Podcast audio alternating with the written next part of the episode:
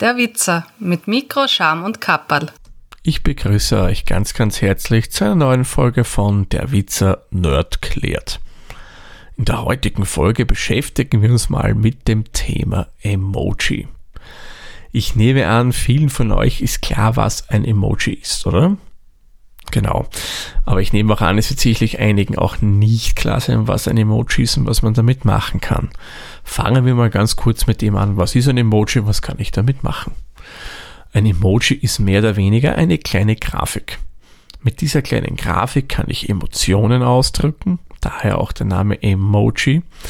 Aber ich kann auch Tätigkeiten ausdrücken, ich kann etwas von Lebensmitteln machen, ich kann Sportarten zeigen, ich kann diverse andere Piktogramme und so weiter darstellen und das in meine Sätze, die ich über einen Messenger, in E-Mail, bei Foren und so weiter schreibe, mehr oder weniger einbauen. Gut, das wird mal grob erklärt, was ein Emoji ist. Wir kommen später noch einmal kurz darauf zurück, aber ich würde sagen, kommen wir zu einem kurz einem anderen Thema, das aber auch damit zusammenhängt. Und zwar betrachten wir das Ganze mal geschichtlich. Was glaubt ihr, wann hat so angefangen, dass man in Nachrichten und so weiter Emotionen oder Symbole eingebunden hat, die Emotionen darstellen sollen? Hm, naja, ich glaube, einige werden das auf die 2000er getippt haben. Naja, fast. Ein bisschen daneben. Das drehen wir das Rad der Zeit zurück, nämlich bis ins 19. Jahrhundert, nämlich 1896. Nein, da wurden noch keine Emojis verschickt. Die hat es natürlich noch nicht gegeben. Aber man hat mit äh, einer gewissen Zeichenkunst oder sagen wir mal so telegrafischer Zeichenkunst über die Typendrucktelegraphen, die wurden derzeit eingeführt, schon Emotionen mehr oder weniger an seinen Empfänger übermitteln können. Da hat man mit ganz einfachen Zeichen ein lachendes Gesicht oder ein eher trauriges Gesicht, ein erstauntes Gesicht und so weiter schicken können. Man könnte das jetzt so quasi so ein bisschen als die Geburtsstunde von Emojis sehen, mehr oder weniger. Ja. Aber so richtig würde ich sagen, kam das erst dann in den 1960er Jahren, als der weltberühmte Smiley erfunden wurde. Ihr kennt jeder den Smiley, der Kreis mit dem lachenden Gesicht drinnen.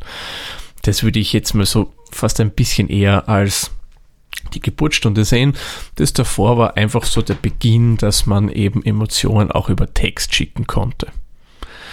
So, dann gab es ja 1981 den IBM-PC, der da groß hervorkam.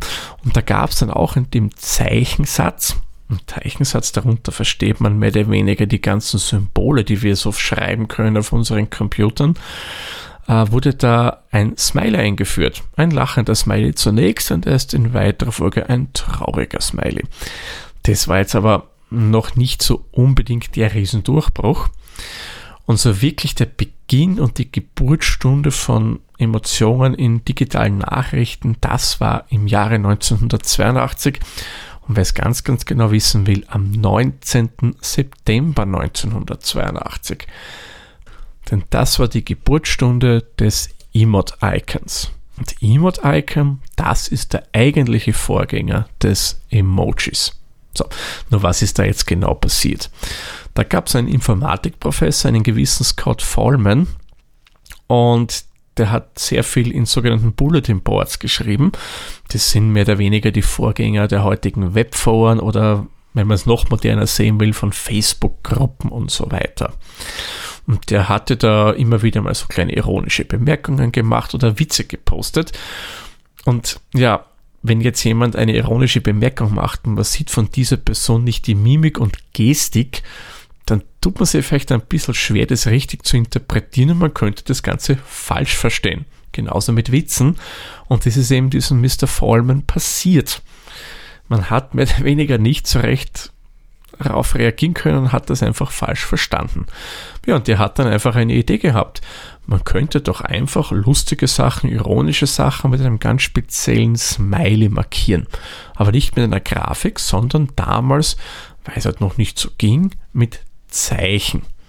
Zum Beispiel einen lustigen Satz hat er dann mit einem Doppelpunkt, Minus und einer Klammer zu, runden Klammer zu markiert. Das kennen wir alle, ein ganz einfacher lachender Smiley. Und für nicht so lustige Sachen hat er vorgeschlagen, da könnte man das Ganze einfach mit einer anderen Klammer machen, sprich Klammer auf. Das wäre dann ein Smiley, wo der Mund nach unten geht, ein trauriger Smiley. Und die Idee kam sehr, sehr gut an. Und somit hat sich das über verschiedene Netze verbreitet und wurde so quasi zu einer gewissen Art Standard.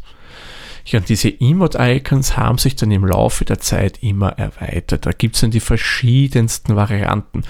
Es gibt äh, Emote-Icons, wo geweint wird. Es gibt welche, wo die Zunge rausgestreckt wird, wo das Auge äh, zugedrückt wird, also ein Auge, also Zwinkern. Ähm, es gibt eins quasi, wo laut gelacht wird, was man auch im Netz schon groß Raufel kennt. Roll over the floor laughing heißt das übrigens, wenn ihr das nicht kennt. Es gibt erstaunte Emote-Icons. Uh, ja, und dann noch zig andere Varianten. Also das sind die, die mir jetzt so spontan einfallen. Ich werde euch in den Shownotes einen, eine Seite verlinken, da könnt ihr euch das einmal genauer anschauen. Und von diesen ganzen Emote-Icons gibt es dann auch ein bisschen unterschiedliche Schreibweisen, die aber im Endeffekt alle das gleiche dann immer wieder aussagen, nur halt ein bisschen anders dargestellt. Also sprich, ich kann den lachenden Smiley jetzt mit dem Minus machen, sprich mit einer Nase, ohne Nase, mit eckiger Klammer, mit spitzer Klammer und so weiter und so fort. Eine spezielle Variante oder erweiterte Variante von den Emote-Icons wären die japanischen Emote-Icons die wurden dann mit wesentlich mehr Zeichen gemacht und man konnte durchaus auch mehrere Tätigkeiten und mehr Gefühle vermitteln. Und auch das würde ich persönlich sagen, ist einfach ein Vorgänger der uns heute bekannten Emojis, weil viele Dinge, die die japanischen Emote-Icons kennen, wir auch in den Emojis jetzt haben. Da gab es zum Beispiel bei den japanischen etwas, das Winken gezeigt hat. Es gab ein ganz herzhaftes Lachen. Das werden so mit so zwei so ähm, spitzen Hütchen, das kennt ihr ja. Das wir links von der Taste 1 auf unserer Tastatur finden, ist heute vergleichbar mit dem Emoji, wo der lacht, wo die Tränen weggehen. Es gab welche, die symbolisieren, dass man Musik hört, dass man einen Rausch hat, dass man genervt vor was ist und so weiter und so fort. Also man hatte da viel mehr Möglichkeiten. Die waren aber ehrlich gesagt auch nicht einfach zu zeichnen. Also ich konnte die nie so wirklich in Textform machen. Es gab zwar so für IRC-Chat äh, Programme, die das dann automatisch eingefügt haben, aber ja, das habe ich dann auch nicht so wirklich verwendet und war jetzt auch nicht unbedingt im europäischen Bereich, sage ich einmal, oder teilweise auch im amerikanischen nicht so stark vertreten das wurde wirklich über viele Jahre dann so genutzt mit diesen ganzen Emote-Icons, mit den Textsachen, wird auch heute noch gerne verwendet. Also ich bin nach wie vor großer Fan davon. Und im Laufe der Zeit gab es dann noch eine ganz spezielle Erweiterung. Und zwar wurde in die Betriebssysteme beziehungsweise auch in Programmen das so gemacht, wenn der erkannt hat, dass ich einen Emote-Icon getippt habe, zum Beispiel den lachenden Smiley, hat der mir dann draußen eine kleine Grafik gemacht. Also einen kleinen gelben Smiley hat er mal hingezeichnet, der gelächelt hat. Und das ging dann immer so weiter. Ja, und dann irgendwann war die wirklich eigentliche Geburtsstunde des Emojis. Eben aus diesen Emote-Icons haben sich dann die kleinen Grafiken entwickelt und die wurden dann selbstständig zu den Emojis.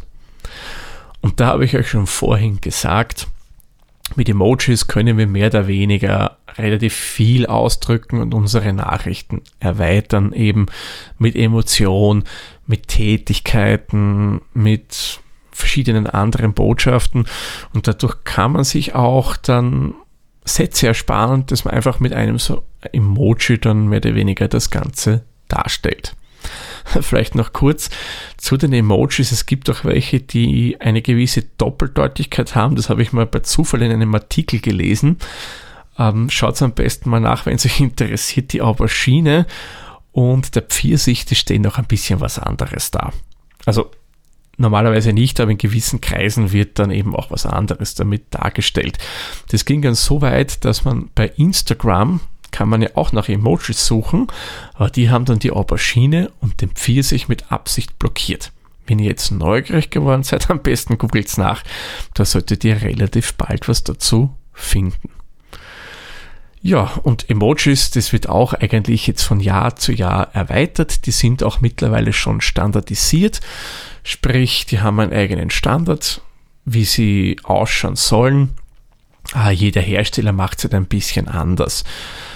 Zum Beispiel unter Apple iOS oder macOS sieht es ein bisschen anders aus als bei den Google-basierten Systemen, als bei Microsoft, als in diversen Browsern und so weiter. Aber die Zeichen, die dahinter stehen, die sind standardisiert. Nur wie es halt dann grafisch dargestellt wird, wie gesagt, das ist halt dann dem jeweiligen System überlassen, wie die das machen wollen. Gut, würde sagen, machen wir doch eine ganz kurze Zusammenfassung. Die Geburtsstunde von Emotionen über Text war eben im 19. Jahrhundert, wo man dann mit ein paar Zeichen dann beim Telegrafen dann schon so Gefühle auf ganz einfache Art und Weise verschicken konnte. Der Grundstein des Emojis wurde in den 1960er Jahren gelegt, wo man eben den Smiley erfunden hat. Und in den 1980er Jahren kam man auf die Idee, eben mit paar aufeinanderfolgenden Textzeichen auch so kleine Emotionen einzubauen, sprich die Emote-Icons und die haben sich dann im Laufe der Zeit eben zu den Emojis entwickelt. Und egal ob Emote-Icon oder Emoji, damit möchte ich Gefühle ausdrücken oder bestimmte Tätigkeiten zeigen oder sonstige Sachen. Ja, würde sagen, dann machen wir den Sack für diese Folge zu. Ich sage wie immer vielen lieben Dank fürs Zuhören und wir hören uns dann in der nächsten Folge wieder. Tschüss, Servus, pfiat euch. Der Witzer ist ein privater Podcast aus Österreich. Nähere Informationen zur aktuellen Folge sowie die Möglichkeiten für Feedback und Unterstützung findet ihr auf der-witzer.at.